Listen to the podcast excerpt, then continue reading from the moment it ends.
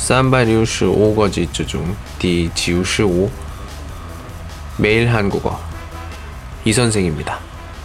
푸는 것 도와드릴게요. 푸는 것 도와드릴게요. 오방니 찰 풀다 풀다입니다. 선물을 푸는 거예요. 또는 포장을 뜯는 겁니다. 이런 것들을 도와줄 때 하는 말이죠. 보통 큰 어떤 포장이나 이런 장식이나 이런 것들을 뜯을 때 푸는 걸 도와드릴게요. 이렇게 얘기를 하는데요. 예, 보통 큰 물건들을 또는 쉽게 풀지 못하는 어떤 것들을 해체할 때, 열 때, 이런 말을 많이 씁니다. 그러니까 돕고 싶을 때 쓰는 말이죠.